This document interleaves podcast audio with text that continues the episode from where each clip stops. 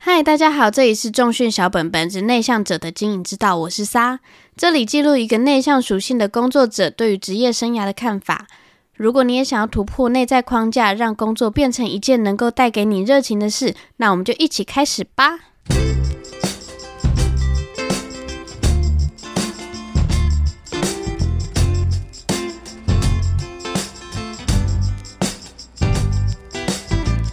今天我们要讨论的话题是自我行销的正确时机。在那之前，我们要来讨论一下什么是自我行销。通常拒绝自我行销这个提案的人，他们听到行销，通常会直接联想到推销。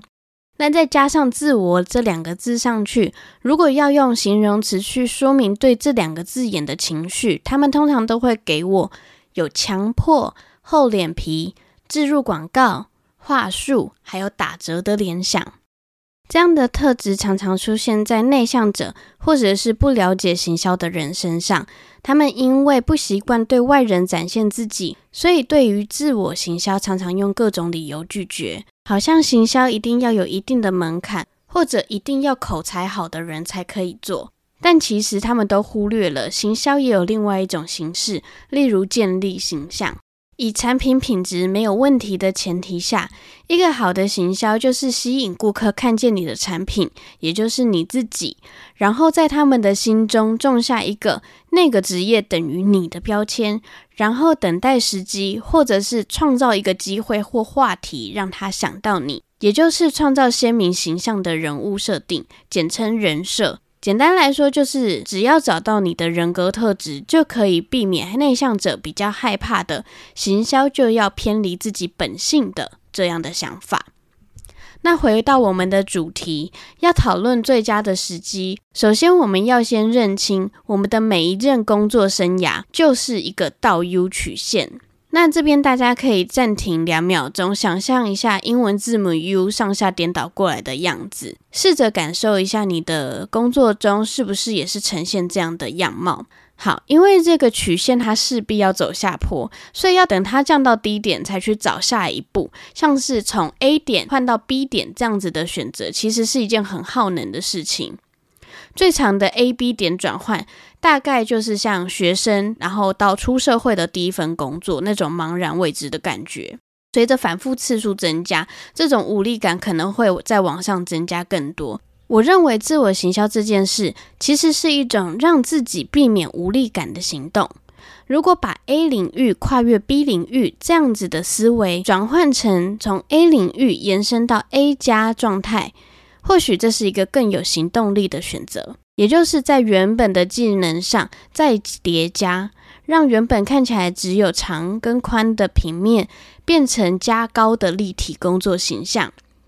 而这个加进来的变数就是你的 A 加状态。举例来说，原本我是一位健身教练，如果进修日文后就要转行成导游，这样子的案例就是一种从 A 领域换到 B 领域的思维。但是如果我把目标改成我学了日文之后，我要成为一个能用日文教学的健身教练，那这样就是 A 加状态。这时候目标也就变得更清晰，我的日文学习就可以以增加日文口说为优先，写作或是文法或者是五十音就可以摆在后期目标。用这样子的角度去选择进修的项目，是不是也就变得更清晰、更有可行性了呢？如果每一份工作都势必走向衰亡，那么我想要提醒大家，要抛弃等待某种时机再行动的想法。这里要跟大家分享一个升级的思维：当你来到工作的高点，如果你在这时候去积极寻求新的可能性，也就是加入一个在工作当中可用、可加分的变数。那么这个抛物线就能够成为一个波动的曲线，职业生涯才有可能变得更活跃，变得更有生机。而取得这个状态的最大好处就是，无论你在什么状态当中，你都拥有选择权。要成为自由工作者是很多很多人的梦想，但还是要给正在听节目的你一个小小提醒，就是在你成为自由工作者之前，你必须要理解，很少有一个工作的状态能够短时间拥有高利润、高度自由，还有低风险。如果有的话，可能就会在柬埔寨，那你就要特别小心。如果你对从 A 跨到 A 加领域还裹足不前，今天的延伸阅读一定要把它听起来。今天我们要邀请大家来听的，就是吴淡如的人生实用商学院这一集的节目当中，他邀请了一个调通妈妈桑西安娜聊疫情之后调通日式酒店的转型思维。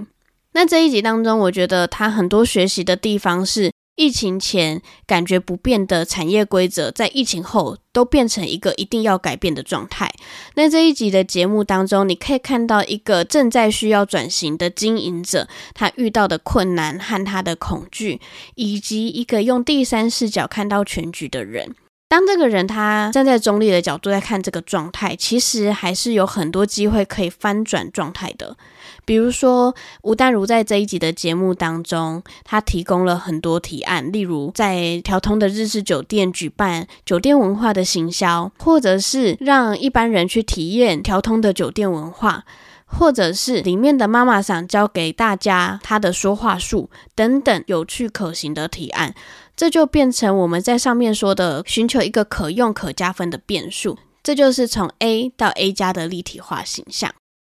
好啦，今天的节目就到这边。如果你也觉得这个节目对你有帮助的话，欢迎留下五星评价。想要讨论今天的话题的话，欢迎在 IG 或是脸书搜寻“重训小本本 Isano SBB”，让我们一起每一天都越来越好吧。拜拜。